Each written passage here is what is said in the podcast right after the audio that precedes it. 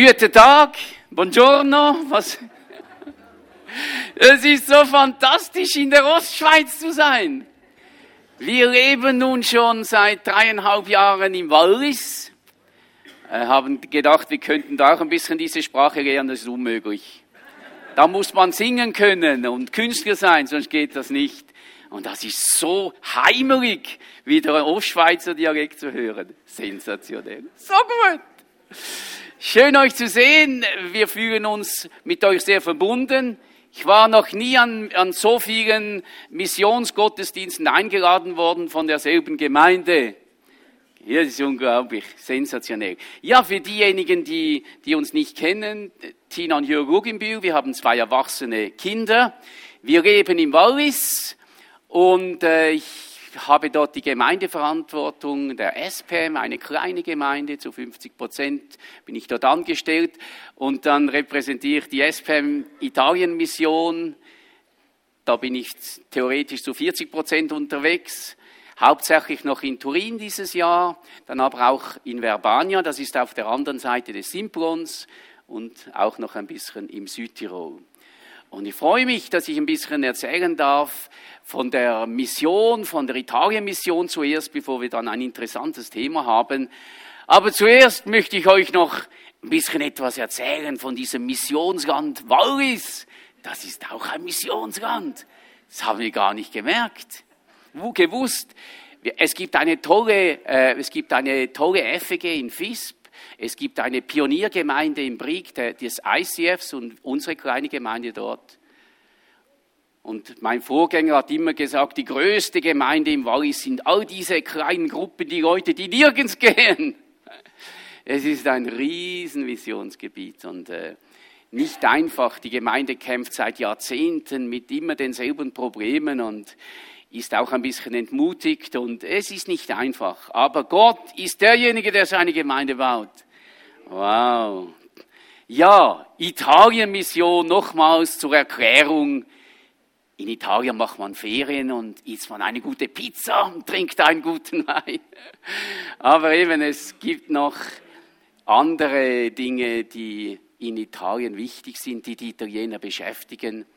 Ich habe euch letztmals zu der Frage, was beschäftigt denn die Italiener, dieses Bild gezeigt, diesen Brückeneinsturz. Und für dieses Jahr habe ich dieses Bild gewählt.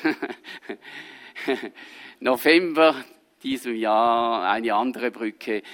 Das ist so ein gutes Beispiel, um zu zeigen, wir sind eigentlich genau gleich weit und die Probleme sind genau gleich groß. Es ist einfach wirklich un unfassbar und unglaublich. Es ist alles marot und einfach.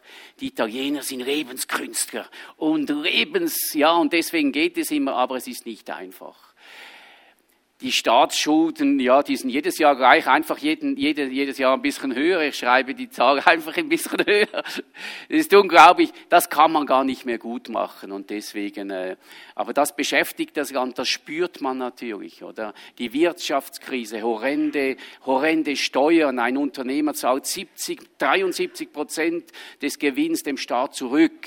Da kann man nicht leben, oder? Das geht nicht. Die Regierungskrise dürfte man schon davon sagen. Schaut euch mal das Diagramm an. Das sind die Köpfe der Regierung, seit ich etwa auf dieser Welt bin. Das sieht so aus auf der Grafik. Alle anderthalb Jahre eine neue Regierung. Und deswegen hat so wenig Stabilität in diesem Land. Das kann ja nicht gut gehen, wenn da immer rechts und links sich abwechselt. Das ist so die Ding. Die Jugendarbeitslosigkeit hat sich erstmals stark gebessert und wir sind nur noch bei einem Drittel. Aber stellt euch das vor. Ein Drittel der Jungen hat keine Arbeit. Und diejenigen, die Arbeit haben, die haben vielleicht eine 40-Prozent-Stelle irgendwo bei McDonalds oder weiß ich nicht was. Einfach, das ist, das beschäftigt die Jugend. Und wenn du in einem Hauskreis bist, wo zwei, drei Jungen neben dir sitzen und sagen, Jörg, ich habe keine Hoffnung mehr, ich weiß nicht, was ich machen möchte, ist ganz schwierig. Das ist schon so. Also das ist so ein bisschen das. Geistig gesehen, einfach haben wir in Italien natürlich einen sehr starken Eindruck vom, äh, von der äh, katholischen Kirche, den ich nicht nur negativ sehe. Klar, die jungen Generation hat nichts mehr am Hut mit der katholischen Kirche. Wir haben auch einen sehr starken Einfluss des Katholizismus. Ich sage immer wieder, etwa 100.000 hauptamtliche Magier sind da, werden geschätzt, zweimal so viel wie katholische Priester, dass wir da auch ein bisschen den, den, den Gegensatz sehen. Und die meisten italienische evangelikalen Pastoren arbeiten ehrenamtlich. Mit anderen Worten, geistig haben wir ein Problem, oder? 31.000 Städte und Dörfer, Ortschaften haben noch kein evangelikales Zeugnis. Und deswegen, Italien ist wirklich auch ein Missionsland, das kann man sagen. Letztes Jahr gab es eine sensationelle Kampagne, die kommt auch in die Schweiz und auch nach Europa, von äh, äh eine sensationelle äh, Sache da von Billy Graham, das war so ein Vermächtnis, ein Film. Und da freue ich mich, wenn das auch in die Schweiz kommt. Und das hat in Italien recht gute Wellen ausgelöst, so als Pionierding. Da freuen wir uns darauf. Ja, was machen wir in Italien? Das erste Projekt ist ja diese Gemeinde in Turin, die wir gegründet haben. Und ja, wenn wir so zurückschauen auf diese letzten Jahre, 2006 haben wir die Gemeinde gegründet, da gab es schon sehr viele Tränen auch. Da gab es schon sehr viele Schwierigkeiten. Wir haben ja eine Gemeindespaltung gehabt, eine ganz schwierige Ende 2017. Wir hatten endlos Probleme mit der Leiterschaft. Bereichsleitern, Gesundheit von leitenden Persönlichkeiten, die nur durch göttliche Wunder überlebt haben. Und einfach, was ich sagen möchte, die Gemeinde hätte mindestens fünfmal sterben müssen. Mindestens. So viel Krisensitzung. So viel Schwierigkeiten. Aber vergessen wir nie, bei all unseren menschlichen Konzepten, der Herr der Gemeinde ist Jesus. Und er hat gesagt, ich baue meine Gemeinde und die Pforten der Hölle können sie nicht überwältigen. Ich war vor zwei Wochen eingeladen an eine Konferenz dieser Gemeinde und eben auch mit dem ganzen Rucksack und diesen Hintergründen. Und ich wusste schon im Vorfeld, sie haben alle, alle, ähm, alle Anmeldungen gestoppt nach 430 ähm, Teilnehmer. Und ich bin dann angekommen, drei, vierte Stunden in Italien. Da ist jemand, sonst niemand dort nach drei, vierte Stunde vor dem Gottesdienst. Und ich habe das angetroffen. Und ich brauchte eine Stunde, um in die Gemeinde zu kommen. Wie cool war denn das? Ich hätte ein Telefon machen können und sie hätten mich eskortiert durch den Hintereingang und in die vorderste Reihe geschickt. Aber ich habe jede Minute genossen in dieser Menge. Und ich sage euch, nach all diesen Tränen zu sehen, was Gott tun kann, wie er auf krummen Linien gerade schreiben kann, das war schon wirklich sehr, sehr bewegend. Es war eine Konferenz mit zwei, mit zwei äh, Aposteln, die ganz viele Gemeinde gründen im Süden von Italien. Es war eine, eine Konferenz von zwei Propheten und das hat wirklich, sowas habe ich noch nie gesehen. Da wurden Namen und Vornamen von den Propheten genannt. Da wurde genannt, mit wem diese Person verheiratet ist, was Gott dann getan hat und was er in einem Jahr tun will. Da hat er äh, Hausnummern gesagt und, und, und, und genaue Beschreibungen, wo Gemeinden sind. Das ist wahnsinnig. Das Vaterherz Gottes offenbart. Ja, wir freuen uns. Gott ist ein guter Gott. Ich verstehe schon lang nicht mehr, was geschieht dort in Italien, in Turin. Ich verstehe nichts mehr. Aber es scheint, Gott tut etwas. Anfangsjahr äh, äh, wurde in diesen Räumen das erste christliche Festival für zeitgemäße Gospelmusik ausgetragen, übertragen im Fernsehen, übertragen im Radio. Ja, wie geht das? Ich weiß es nicht. Ich weiß es nicht. Äh, neu strahlen sie auch, auch immer wieder im, im, im Fernsehen gewisse äh, so Events aus, vor allem musikalische Events und so. Hier das Halleluja-Orchester im November 18. Unglaublich, was Gott tut. Die Gemeinde ist total durcheinander und sie haben dieses Jahr eine, eine, eine Bibelschule begonnen. Und in kurzer Zeit haben sie 50 Menschen aus der Gemeinde angemeldet und 30 von, von außerhalb. Ich verstehe nichts, aber ich freue mich. Gott tut was. Wow. Gott rettet Menschen und das ist schon super. Wir versuchen der Gemeinde beizustehen, sie zu ermutigen, auch ehrlich gesagt, wenn ich den Überblick verloren habe. Lehrdienst, finanzielle Unterstützung ist auch noch ganz wichtig. Versuche vor allem Leiter äh, zu unterstützen, zu betreuen, zu ermutigen, Hauszellenarbeit. Ja, genau. Es ist nichts konsolidiert. Es ist alles neu. Die ganze Leiterschaft ist neu. Aber es bekehren sich Leute und deswegen die Konsolidierung der Arbeitsgebiete ist sehr wichtig. Der Pastor ist 70 Jahre und hat, ein, hat sein, sein Betrieb noch, noch multipliziert, dass er vielen Menschen zu essen geben kann von der Gemeinde. Da haben wir auch keinerlei Lösungen, aber da, da muss Gott irgendjemand schenken vor dem Himmel, oder? Es ist definiertes Ziel, dass wir die Gemeinde bis 2022 äh, in die Unabhängigkeit führen. Und das bedeutet, ich werde das nächste Jahr das erste Mal weniger Zeit in Turin verbringen als in den anderen Gebieten. Wir freuen uns, was geht, aber eben, es ist alles zum Konsolidieren. Es gibt eine tolle, eine tolle Leiterschaftsbewegung, wo die, wo die Gemeindeleitung versucht, eine neue, junge Generation zu fördern und das wäre ein Gebetsanliegen. Und dass die, die Finanzen immer fehlen, das ist sowieso klar. da ist Gott zuständig. Yes, das ist unser Projekt in Turin. Und dann äh, wohnen wir ja in der, am Simplon und auf der anderen Seite, ja, da hat es auch Menschen, die Jesus kennenlernen müssen. Da hat es eine tolle Gemeinde in Verbania am Lago Maggiore.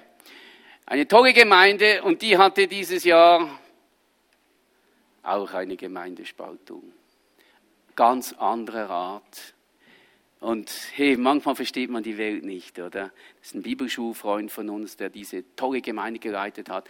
Und Gott hat wirklich Gnade geschenkt und äh, ist daran, diese Gemeinde wieder neu zu formieren. Eine neue Generation von ganz jungen Leuten wird da herangenommen und wir freuen uns in diesen Live-Groups, auch wenn das alles nicht so koordiniert wie bei uns abläuft. Das ist italienisch ein bisschen, ein bisschen chaotisch. Hatten eine Leiterschulung hier. Ups, jetzt geht alles automatisch. Eine Leiterschulung hier. Schaut euch mal das an, das ist ganz etwas Spezielles. Das ist auch eine Live-Group, eine Hauszelle. Schaut euch mal die Leute an. Da ist eine einzige Italienerin drin in dieser Live-Church.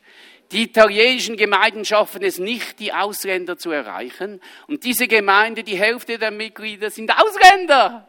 Wie cool ist das? Gott kann was machen. Und das freut mich. Das ist wirklich ganz toll. Genau. Life Groups, Leiterschulung. Ja, das war noch nicht lange her. Ich freue mich über diese, diese junge Mannschaft. Ähm, da einfach, äh, da einfach auch der Gottesdienst, wann war das, letzten, letzten Sonntag? Ja, ich freue mich, was Gott tut. Da ist Vision, da wird gebetet, ganz viel gebetet. Und euch, zum euch ein bisschen mitzunehmen, was das, wie das so läuft in Italien, oder? Da wurde ich eingeladen an eine Taufe. Und Sie haben mich gefragt, könntest du nicht eine Kurzbotschaft bringen von zehn Minuten? Und ich gesagt, ja, selbstverständlich, machen wir. Und dann ging das so.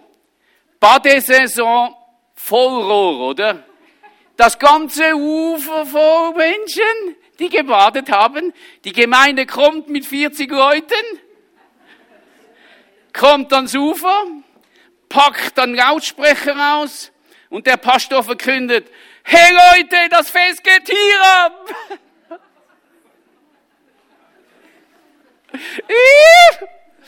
Sensationell. Zehn Minuten Lobpreis und dann bekomme ich das Mikrofon in die Hand. Weißt wie du?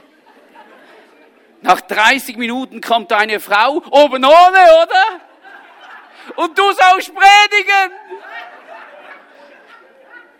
Meine Frau hat gesagt, Gau, das hast du auch noch nie gemacht. wow!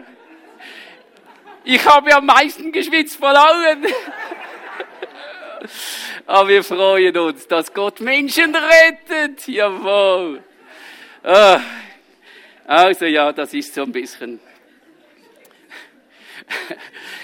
Die jungen Leute, das junge Leiterteam so gefördert werden, dieser, Das ist in Italien sonst immer sehr schwierig, weil der Pastor ist der kleine Papst, der alles beherrscht.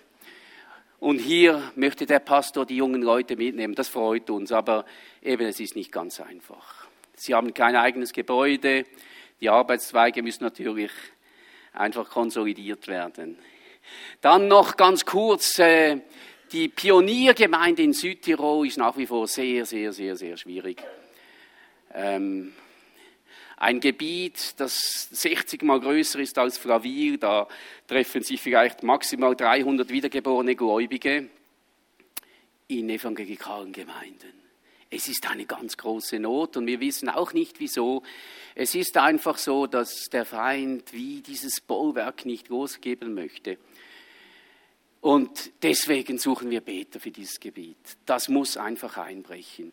Wir haben versucht, auch dieses Jahr als SP ein bisschen zu unterstützen, aber es ist ganz, ganz, ganz, ganz, ganz schwierig. Und das Alltagsleben ist einfach sehr schwierig in, in Italien. Das zeigt dieses Beispiel dieses Leiter-Ehepaars. Äh, Sie versuchen nun den ganz großen Turnaround. Und wenn Gott nicht die Gnade dazu gibt, wird das nicht klappen, oder? Die Arbeit, die er tut, von morgen bis abends, bringt, bringt nichts ein. Und so haben sie sich entschieden, ein Haus zu kaufen in der Stadt, in Meran. Und sie möchten dort ein Bed and Breakfast machen, ganz neu beginnen. Sie möchten alles neu machen, aber es ist schwierig mit Baugesuchen und die, die, die, die Probleme sind wirklich sehr schwierig. Und das macht natürlich auch die Arbeit in der Gemeinde dann ganz schwierig. Und deswegen, das ist das große Gebetsanliegen. Aber es ist ein Beispiel dafür, eben wie schwierig es ist, dort zu leben als junge Menschen. Genau, also da wäre cool, wenn ihr auch dafür beten könntet. Dieser Turnaround, dass das klappt, menschlich gesehen ist es sehr, sehr schwierig.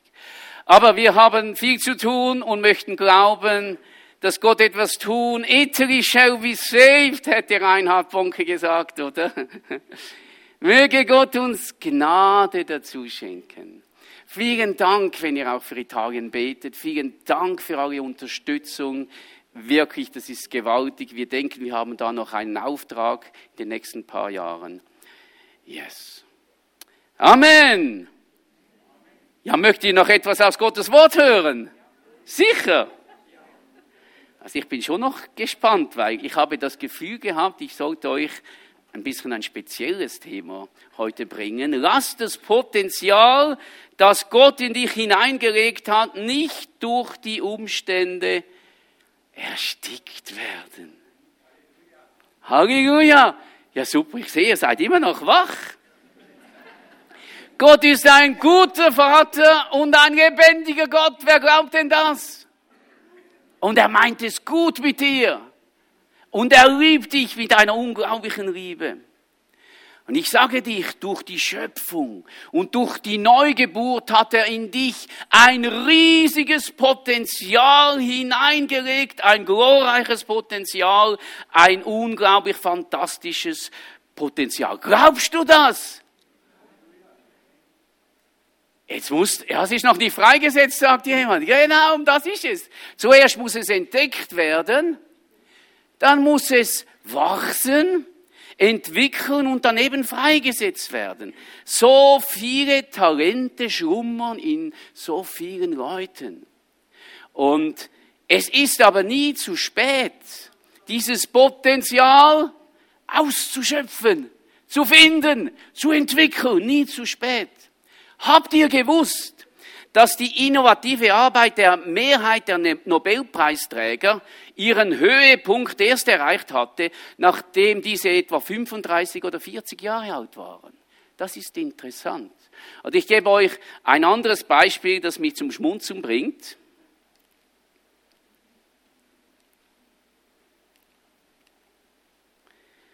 Die berühmte Malerin mit dem Künstlernamen Oma Moses arbeitete den größten Teil ihres Lebens auf dem Bauernhof. Und erst am Ende der 70er Jahre, nachdem sie in den Ruhestand gegangen ist, hat sie Pinsel und Farbe entdeckt. Und durch Zufall entdeckte ein Kunstsammler ihre Bilder und so wurde Oma Moses in ihrem Alter noch weltberühmt. Es ist nie zu spät, deine Gaben zu entdecken. Dieses Potenzial auszuschöpfen, das Gott dir geschenkt hat. Gott hat uns alle auf ganz originelle Art und Weise geschaffen, mit viel individuellem Potenzial, mit vielen Talenten. Und trotzdem gibt es immer wieder Leute, die sagen mir, ja, aber in mir, ich habe nicht wirklich Potenzial. Kennt ihr das? Aber beim genaueren Hinsehen zeigt sich, dass Gott ihnen vielleicht Gesundheit gegeben hat. Was für ein Potenzial. Jugendliche Kraft, Freizeit, Kreativität. Ein riesiges Potenzial, das Gott ihr geschenkt hat und das entfaltet werden kann für sein Reich. Andere können gut zuhören. Hey, das ist ein Geheimnis. Das ist eine Kunst. Das ist eine Gabe Gottes. Andere können gut tanzen predigen, malen, dienen.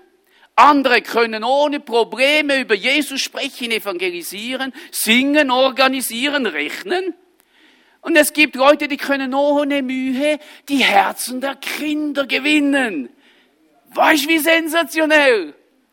Die Kindermitarbeiter rufen, gibt uns mehr von denen. Jawohl. Andere können mit Leidenschaft kochen. Ja, weißt du wie? Stell dir vor, ihr habt jemanden in eurer Hauszelle, der kann leidenschaftlich kochen und der vergräbt sein Talent. Kann nicht sein, oder? Das sind alles Dinge, die Gott uns geschenkt hat. Die dürfen wir nicht einfach den Wert vergessen, oder? Gott hat viel in dich hineingelegt. Natürliche und geistliche Gaben. Nimm dir Zeit, sie zu entdecken, zu entwickeln und sprecht doch diese Woche in der Hauszelle, was ihr alles für Gaben und Stärken seht in euren Mitstreitern. Wäre das was? Das Schlimmste im Leben ist es, wenn du Talente hast und sie vergeudest oder vergräbst. Da sind wir Menschen Spezialist, oder? Besonders wenn wir das Gefühl haben, ja, wir haben kaum was bekommen, oder? Gott hat uns geschaffen mit der Absicht, dass diese herrliche Potenzial entwickelt werden kann zum Segen von anderen. Deswegen sei fleißig und lass den Geist Gottes diese Gaben in dir, dieses Potenzial zum entwickeln können. Die Freisetzung und das Wachstum, die Vervielfältigung dieses Potenzial ist schlichtweg Thema der Bibel und der Natur. Matthäus 13, 31 möchte ich zum Beispiel sagen.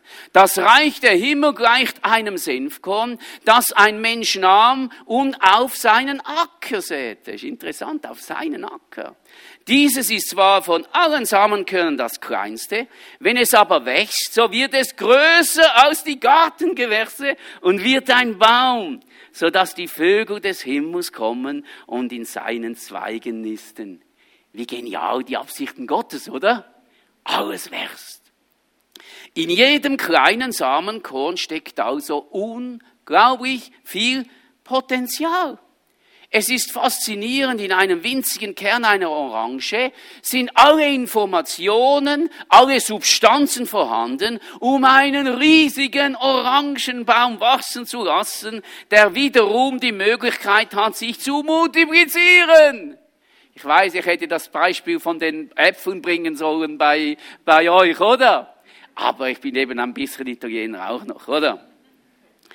Klar ist, dass die Größe des Samenkornes unwichtig ist. Das spielt überhaupt gar keine Rolle. Der Segen, der dein Leben für Gott freisetzen soll, hängt nicht davon ab, wie viel man jetzt schon sieht von diesem Segen, sondern von dem Potenzial, das noch drin ist. Und das ist explosiv, wenn der Geist Gottes dahinter kommt, ich sag's dir. Und auch wenn Gott alles erschaffen hat, ohne müde zu werden, der kann nur machen, zack. Und du hast die Frau, die du brauchst, oder? Aber er arbeitet eben meistens anders. Er greift meistens auf das zurück, was bereits vorhanden ist. Ja, wie wurde dann die Eva erschaffen? Aus einer Rippe, die es schon gab beim Adam. Zur Zeit Jesu wurde einmal eine Menschenmenge von 5000 Leuten mit Brot und mit Fischen versorgt. Und wenn auch dabei Jesus dargestellt wurde als das wahre Manna, das vom Himmel kam, geschah dieses Wunder nicht durch einen Regen vom Himmel, sondern durch einen kleinen Mittagslunch eines Jungen, der seine fünf Brote und zwei Fische in die Hände von Jesus gegeben hat. Und wo wir das Potenzial, das uns Jesus schenkt, schenken, da kann Gott etwas Wunderbares tun. Glaubst du das? Auch das Wunder der Vermehrung des Mehls zu Elisas Zeiten entstammte einer kleinen Handvoll Mehl, das seine Witwe wiederum Gott geweiht hatte. Da liegt ganz viel drin, oder? Mit anderen Worten, auch wenn Gott alles erschaffen kann, greift er oft auf das zurück, was schon bereits existiert. Und so hat Gott den Wunsch, das große Potenzial freizusetzen, das er in dir hat. Und da sind wir beim zweiten Punkt. Glaube, dass Gott beabsichtigt, dieses Potenzial in dir durch seinen Geist freizusetzen. Jetzt bekommen wir Probleme, oder? Jetzt haben wir genau das Problem. An diesem Punkt. Es fällt uns Menschen schwer zu glauben, dass wir mit einem großen Potenzial ausgestattet sind, mit dem wir dienen könnten, oder? Da haben wir ein bisschen, sind wir zurückhaltende Schweizer, oder? Der Mose wurde berufen, um Gottes Volk aus der Sklaverei zu führen, oder? Aber er glaubte, dass sein Potenzial dazu nicht ausreichen würde, dass er begrenzt war. Und es hätte genauso gut aus meinem Munde die Worte kommen können. Ach Herr, ich bin kein redegewandter Mann, weder seit gestern noch seit vorgestern, noch seitdem du zu deinem Knecht redest. Denn unbeholfen ist mein Mund und unbeholfen meine Zunge. Hast du Gott auch schon eine Ausrede gebracht? Der Jeremia, der hat sich auch Mühe gegeben, oder? Der hat mit großer Überzeugung gesagt, nein, nein, nein, nein, Gott, du sendest mich, aber hey, nein, mein Potenzial, das reicht wirklich nicht. Herr, Herr, siehe, ich kann nicht reden, denn ich bin noch viel zu jung. Und der Gideon? Dasselbe. Der erkannte das Potenzial nicht, das Gott schon in ihn hineingegeben hatte. Und als Folge davon versteckte er sich, er lebte ein kärgliches Leben in ganz großer Angst. Und da kam, Gott sei Dank, ein Besuch vorbei, ein Engel vom Himmel. Und er sagte, geh und rette Israel aus der Hand der Midianiter. Ich sende dich, sagt Gott der Allmächtige. Und was hat denn der Gideon gesagt? Aber mein Herr, wie soll ich Israel befreien? Meine Sippe ist die kleinste im ganzen Stamm Manasse und ich bin der Jüngste in meiner Familie. Egal wer, einfach nicht ich. er hatte Angst vor den Feinden. Er arbeitete heimlich. Er fühlte sich klein und machtlos. Aber der Engel des Herrn gab ihm eine großartige Offenbarung, indem er sagte, sensationell. Der Herr ist mit dir, o oh, tapferer Krieger. Yes. Gott nannte Gideon tapferer Held. Hat er sich so benommen? Überhaupt nicht. Tapferer Krieger? Hat er sich so benommen? Nein. Streitbarer Held. Und da haben die meisten von uns ähnliche Minderheit, Minderwertigkeitsgefüge wie Gideon, oder? Und da müssen wir etwas sehen. Gott sieht dich nicht so, wie du dich siehst. Halleluja! Yes! Gott sieht bereits das Potenzial, das er in dich hineingelegt hatte. Kanada der Petrus. Das war ein toller Typ, oder? Instabil, impulsiv. Und was sah Jesus in ihm, als er ihn berufen hatte? Er sah bereits diesen Fels. Hey Gott! Und ich sage dir, du bist Petrus und auf diesen Felsen will ich meine Gemeinde bauen und die Pforte des Totenreichs sollen sie nicht überwältigen. Hinter deiner schüchternen Persönlichkeit sieht Gott bereits einen streitbaren Held. Sag mal deinen Nachbarn, du bist ein streitbarer Held. Oh yes. Und weißt du wieso? Weil Kolosse 1,17 sagt, dass Christus die Hoffnung der Herrlichkeit in dir lebt. Yes. Gott sieht mit seinen Augen in dir bereits haarscharf den Löwen aus dem Stamme Juda, der dem Feind seine Zähne zeigt und der seinen Schlachtruf ertönen lässt und der Siege für Gott erringt. Amen. Gott sieht in dir den Löwen. Yes. Denn der, der in euch lebt, sagt 1. Johannes 4,4, ist größer und stärker als der, von dem die Welt beherrscht wird. Denn der, der in dir lebt, ist größer und stärker als der, von dem die Welt beherrscht wird. Ist das nicht cool? Wow. So sieht Gott dich. Und Gott hat viel mehr in dich hineingelegt, als du denkst, weil er selber in dir wohnt. Der Geist, der Jesus von den Toten auferweckt hat, der wohnt in dir. Zwei sind überzeugt, oder? Hey, Jesus war Töter aus Tod, oder? Und da kam der Geist Gottes in ihn hinein und er lebte. Und dieser Geist lebt auch in dir. Es gibt Hoffnung für dich und mich. Amen. Halleluja. Glaube an dieses große Potenzial, das Gott in dich hineingelegt hat. Und er selber möchte es freisetzen. Wenn du sagst, hier, Herr, bin ich. Und wir kommen bereits zum letzten Punkt. Lass das Potenzial, das Gott in dich hineingelegt hat, nicht durch die Umstände erstickt werden. Und da haben wir in 1. Chronik ein sensationelles Beispiel von einem Mann namens Jabez, der sich mit seinem Schicksal, welches die Umstände um ihn herum, ich sag mal, zementiert hatten, nicht zufrieden geben wollte. Und mir gefällt diese Geschichte. Da heißt es in 1. Chronik 4,9, und Jabez war angesehener als seine Brüder, und seine Mutter gab ihm den Namen Jabez. Denn sie sprach, mit Schmerzen habe ich ihn geboren. Und Jabez rief zu dem Gott Israels und sprach, Oh, dass du mich reichlich segnen und meine Grenzen erweitern wollest und deine Hand mit mir wäre und du mich vor dem Übel bewahrtest, damit mich kein Schmerz trifft. Und jetzt, da, da, da, da. Und Gott ließ kommen, was er gebetet hatte. Wie toll ist dieser Gott, oder? Wenn wir Menschen sprechen, dann tun wir das sehr oft motiviert von unseren Gefühlen. Hey, und das gilt übrigens nicht nur für die Frauen, oder?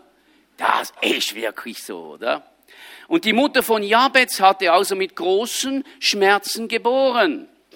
Und als Folge davon hatte sie dann ihre Frustration an ihren Sohn so richtig entladen, oder? Vergessen wir nie, dass der Tod und die Krankheit und der Schmerz die direkte Folge des Sündenfalles sind. Wir lesen in 1. Mose 3,16, und zur Frau sprach er, ich will die Mühen deiner Schwangerschaft sehr groß machen, mit Schmerzen sollst du Kinder gebären.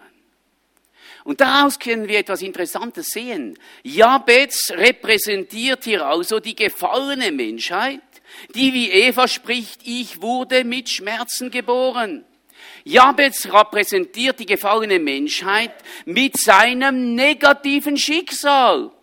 Also nämlich getrennt von Gott zu sein, getrennt zu sein von seiner Gegenwart, außerhalb von seinem Willen. Und so wurde Jabez geboren und von seiner Mutter mit dem Namen Jabez benannt. Gibt's denn sowas? Das heißt nämlich so viel, mit Schmerzen habe ich ihn geboren. Versetz dich mal in die Situation von diesem armen Jungen. Der kleine Junge, jeder, der ihn auf der Straße antraf, schrie von Weitem, da kommt er ja wieder, der Sohn des Schmerzens. Weißt du, wie cool du? Jeder, der den Namen von Jabez aussprach, ließ ihn wieder an das Trauma seiner Mutter erinnern und denken, an diesen Moment des unfassbaren Leidens, an diesen lähmenden Schmerz. Natürlich war sich die Mutter von Jabez kaum bewusst, dass sie durch die Wahl dieses Namens über dem Leben von Jabez ein negatives Schicksal und eine, ich möchte sagen, negative Bestimmung deklariert und ausgesprochen hatte. Und so war das Leben wieder ganz eindeutig des unglücklichen Jabez geprägt und bestimmt worden von dieser negativen Festlegung. Er hat ganz offensichtlich gelitten wegen diesem äh, eingrenzenden Erbe, das er über ihm verhängt worden war und ihn zur Überzeugung gebracht hatte, ich bin geboren worden, um zu leiden und um andere Leiden zu machen und Schmerzen zu bereiten. Wow. Bei jedes Mal, wenn er seinen Namen gehört hatte, ich bin geboren worden, um zu leiden und um andere Leiden zu machen, um Schmerzen zu bereiten. Und so wurde durch diese Festlegung der ursprüngliche Plan und die ursprüngliche Bestimmung, die Gott eigentlich für das Leben von Jabez vorgesehen hatte, völlig verschüttet. Und hör Gott zu, Manchmal versuchen auch deine Umstände, die Absichten, die Gott für dein Leben hat, zu stehlen und zu verschütten. Das ist wichtig, dass wir das verstehen. Nun mag es sein, dass der Vater von Jabez zwar physisch anwesend war, aber er war geistig meilenweit nicht präsent und abwesend. So hatte die Mutter von Jabez unter dem Einfluss ihres Schmerzens und ihrer Emotionen unweise Dinge ausgesprochen, aber es gab keinen Vater, der da war und der das korrigiert hätte. Im Gegensatz zu Jakob. Als seine Frau Rahel ihr zweites Kind zur Welt brachte, war auch ihre Geburt sehr, sehr schwierig, so dass ihr Kind Benoni nannte, Sohn meiner Trauer, Sohn des Schmerzens. Wow, aber Jakob sagte, stopp, das kommt gar nicht in die Tüte. So wird mein Kind nicht genannt werden. Es soll vielmehr Benjamin genannt werden. Sohn meiner rechten Hand. Sohn des Glücks. Wow! Eine ganz andere Dimension und Proklamation. Ein ganz anderes Startkapital hat da dieser Benjamin mit auf den Weg gekommen. Amen.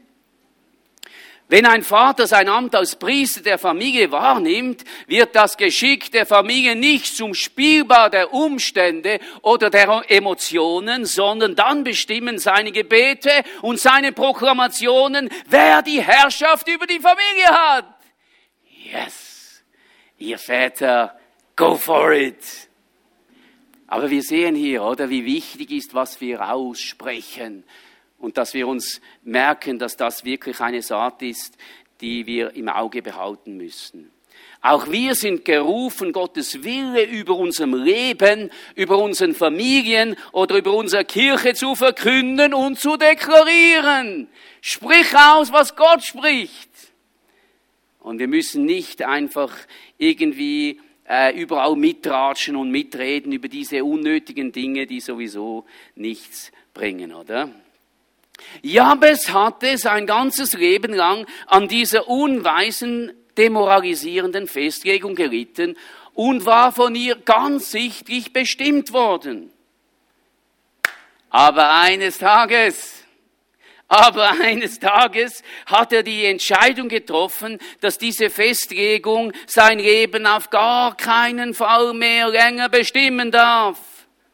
Und weil es auch immer noch nachgehaut hat und nachhalte in seinem Herzen. Ich bin geboren worden, um zu leiden und um andere leiden zu machen, um Schmerzen zuzufügen. So sagte Jabez, jetzt ist genug, basta, genug.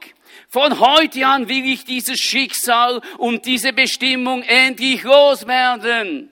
Ich mag dieses Schicksal nicht mehr. Ich will nicht mehr länger geboren worden sein, um andere Leiden zu machen, um Schmerzen zuzufügen.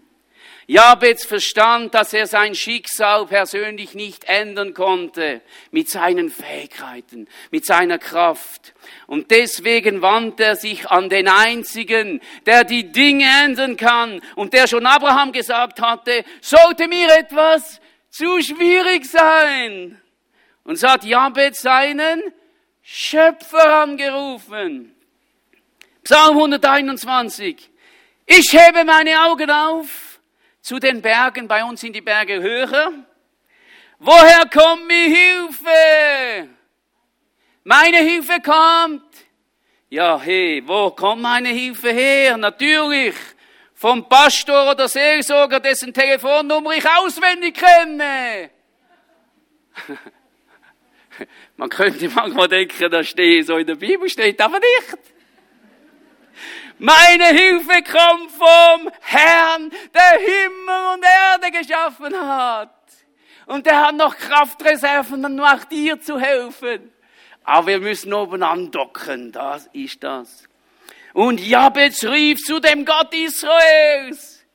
Höre, deine Hilfe wird bestimmt von dem Gott, der Himmel und Erde gemacht hat und er kann dir helfen. Javets wusste aus Erfahrung, mein Name ist ein Fluch. Aber wenn der Gott, der Himmel und Erde geschaffen hat, mir zu Hilfe kommt, dann wird sich alles ändern. Und so ist es gekommen.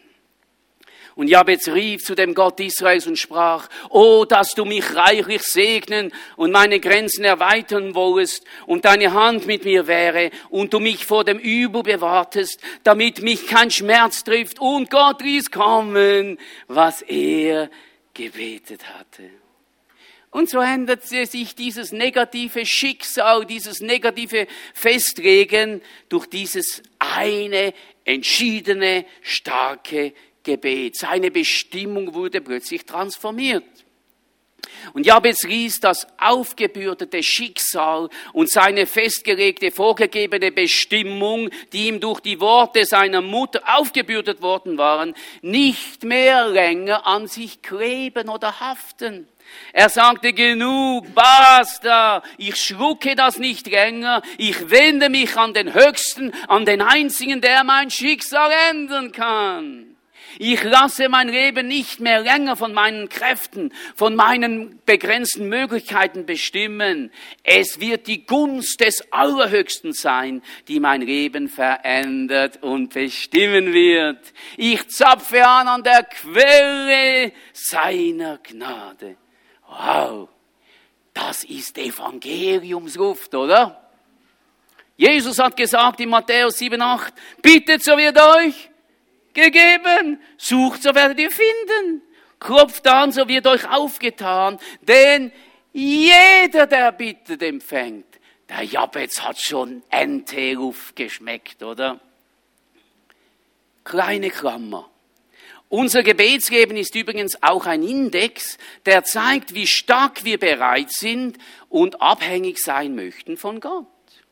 Je weniger wir von Gott abhängig sind, desto weniger beten wir. Je mehr wir uns auf Gott verlassen und ihm vertrauen, desto mehr suchen wir sein Angesicht. Und wenn wir aufhören, ihn zu bitten, ist das deswegen, weil wir nicht mehr seinen Willen suchen, sondern den unseren. Wenn wir uns an Gott wenden, deklarieren wir, dass wir von ihm abhängig sein möchten. Und das möchten wir, oder? Denn seine Quellen sind viel, viel besser. Ein Leben, in dem wir herrschen, führt zum Bankrott. Das führt zu Scham, das führt zu Misserfolgen. Aber das Leben, das von Gott abhängig ist, führt zum Sieg und zum Erfolg. Und das ist jetzt ganz wichtig. Merken wir wohl, dass Jabez nicht weinte und mit jedem eine Pity-Party über seinen erbärmlichen Zustand und all das Unglück zelebrierte, das in seinem Leben geschehen war. Er wandte sich an den Schöpfer Himmels und der Erde und glaubte, dass sein Potenzial, das er in, in ihn gelegt hatte, durch ihn freigesetzt und entwickelt werden kann. Wow! What a person. Und Jabez rief zu dem Gott Israels und sprach, oh, dass du mich reichlich segnen wollest. Jabez sagte, wenn du, Herr, mich segnest, dann werden sich alle Umstände beugen müssen. Dann werde ich nicht mehr eine Quelle des Leidens, sondern eine Quelle des Segens und der Freude werden. Yes. Gott, wenn du mich segnest, dann werden alle diese negativen Dinge positiv werden. Dann werden alle Umstände sich deinem Wort unterwerfen müssen. Ich bin nicht mehr länger bereit, mich meinen Umständen zu unterwerfen, sondern deiner Gnade, deiner göttlichen Gunst und deinem Segen. Wow. Der Segen des Herrn macht reich und eigene Mühe fügt ihm nichts hinzu, sagt 1. Mose 32, 27. An Gottes Segen ist alles gelegen, haben unsere geistlichen Vorväter gesagt. So recht haben sie. Jakob sagte, ich lass dich nicht, bevor du mich segnest. Der gefällt mir, der Typ, oder? Das sollte auch unser Brennen sein. Ich lass dich nicht los, bevor du mich segnest. Wo Gott segnet, da werden alle Früche eliminiert. Und Jabez hatte sich auf Gottes Segen konzentriert und nicht mehr länger auf den Fluch, die Umstände und seine Erfahrungen. Und er wollte noch mehr. Und Recht hatte er, oder? Und Jabez rief zu dem Gott Israels und sprach, O, dass du meine Grenze erweitern wollest. Wir alle sind doch eingeschränkt, oder? Durch unsere Begrenzungen, durch unsere persönlichen Limits, oder nicht? Und wir alle sind uns unserer Begrenzen bewusst, die wir gewöhnlich nicht überschreiten.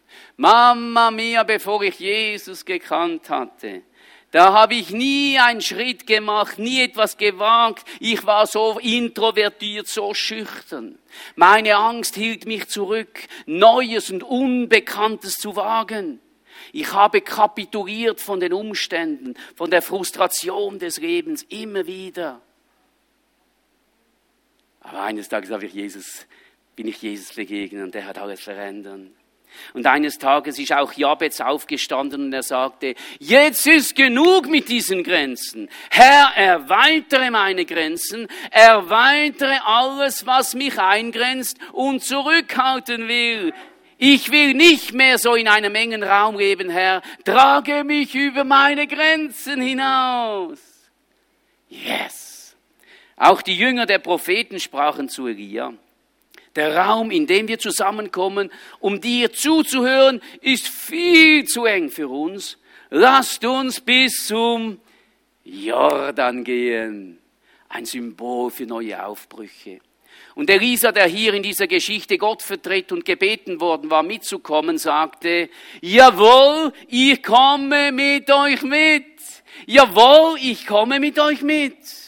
Und höre, heute ist ein Tag, an dem du aufstehen und sagen kannst, Herr, komm mit mir und erweitere meine Grenzen. Heute ist dieser Tag. Ich will mit dir laufen, Herr.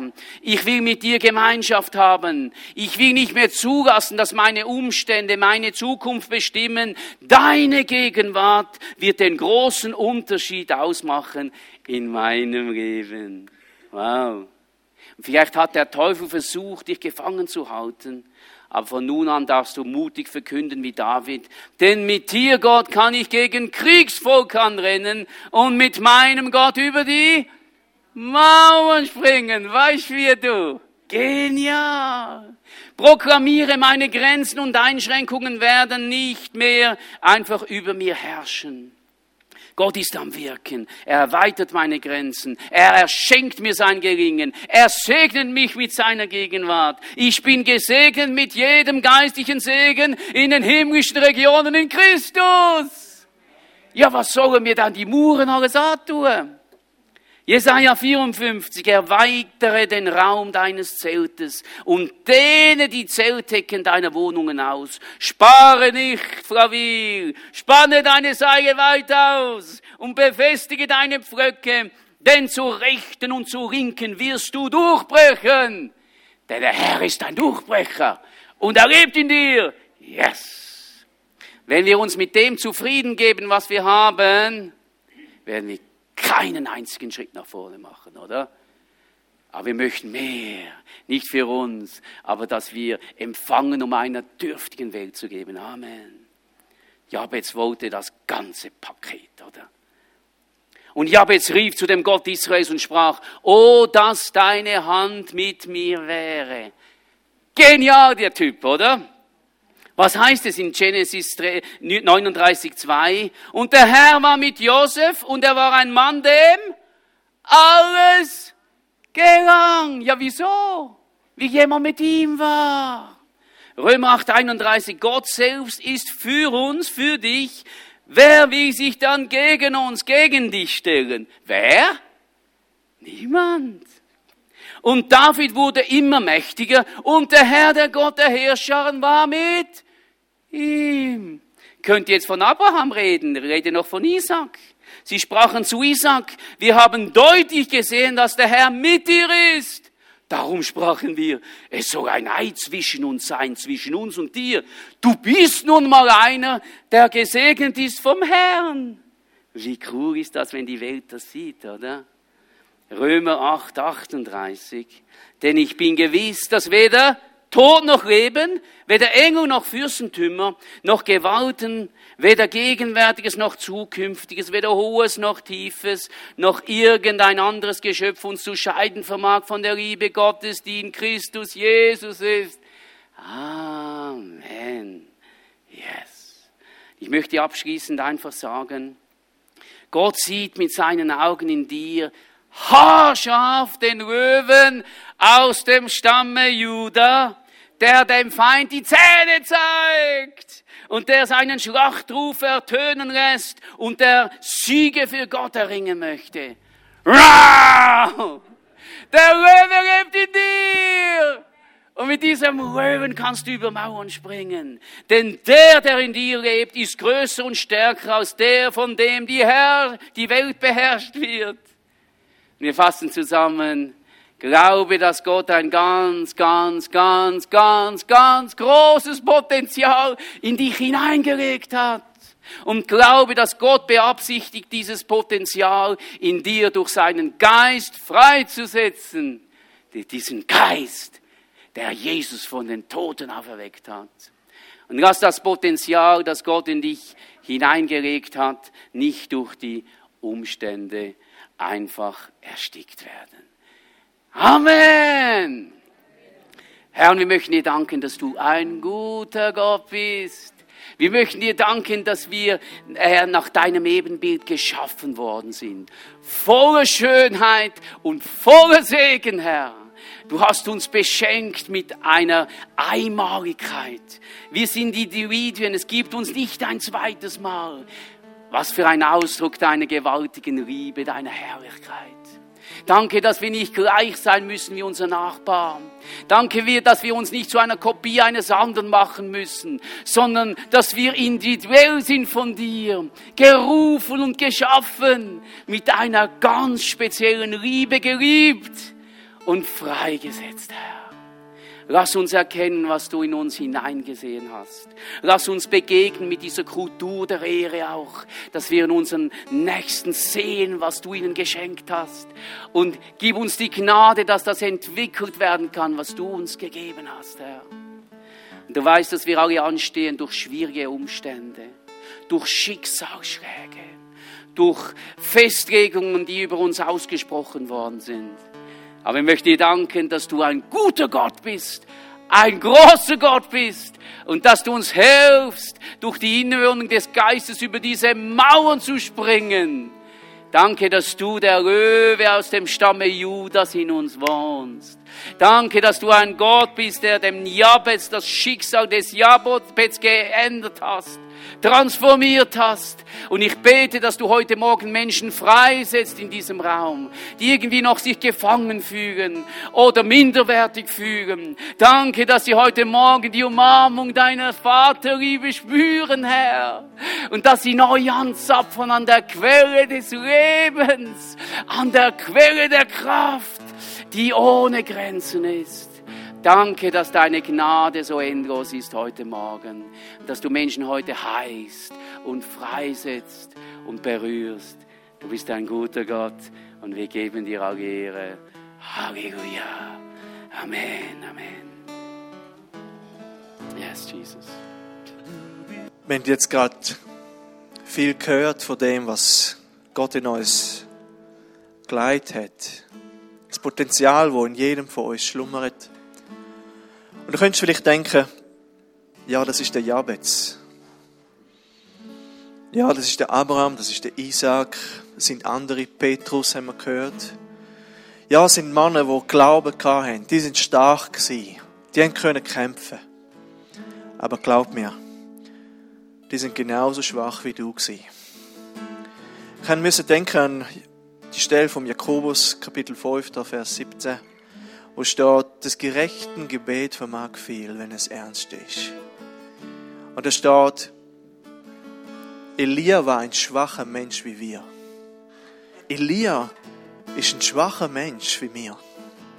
Du bist ein schwacher Mensch. Elia ist ein schwacher Mensch gewesen. Und er betete ein Gebet, dass es nicht regnen sollte, und es regnete nicht drei Jahre und sechs Monate. Und er regnete abermals und es fing an, sofort zu regnen.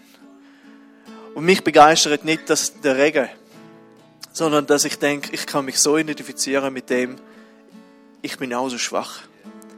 Ich bin auch so schwach wie er. Aber das ernste Gebet hat so viel bewirkt. Und nimm damit, dass Gott so viel Potenzial in dich hineingelegt hat. Und dass Lass auch dieses Potenzial nicht ersticken durch solche Gedanken wie, ja, auf dem, auf dem Leben von Jabez sozusagen von der Geburt angeleitet worden sind. Und er hat sich müssen davon frei schlagen und frei alles legen und sagen, Gott, aber du, du, ach, dass du mich segnetest. Ach, dass du mein Gebet könntest erweitern. Dass du mit mir unterwegs könntest sein. Und so schön. Und Gott erhörte, erhörte dieses Gebet. Das Gebet, wo ernst war. Es kann dich nicht aufhalten. Und das ist mir mega ermutigend auch für mich gewesen, führen zu schauen. Auch wir Pastoren sind schwache Menschen. Genauso wie ihr. Wir brauchen so Gebet. Und das Potenzial vom Senfkorn ist in uns vorhanden. Es ist ein kleiner Glaube, der in uns ist, manchmal. Aber der kleine Glaube genügt, um etwas entfachen wo gewaltig ist. Halleluja. Und so danke ich dir, Herr, für die Botschaft. Danke dir, Herr, für das Segen, das wir bekommen haben. Und ich danke dir, Herr, für den Dienst von Jörg, von Tina.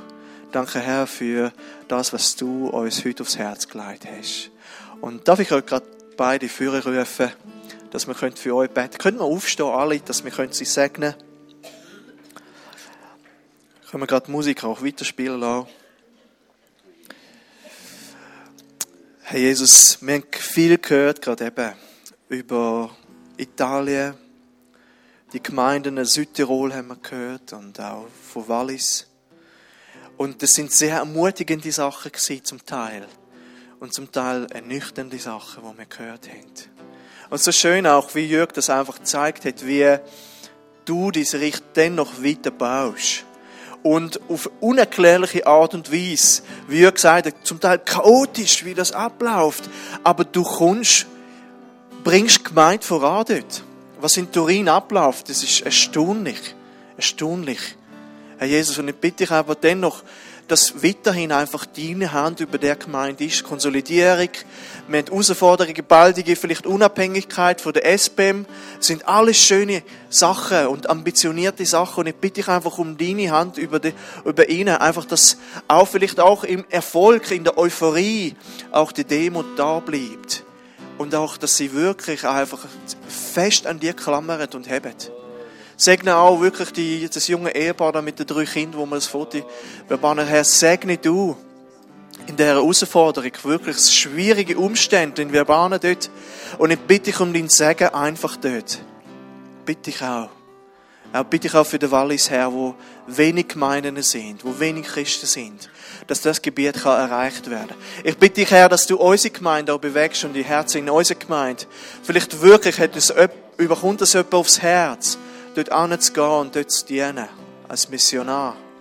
Ist fast ein unerreichtes Gebiet.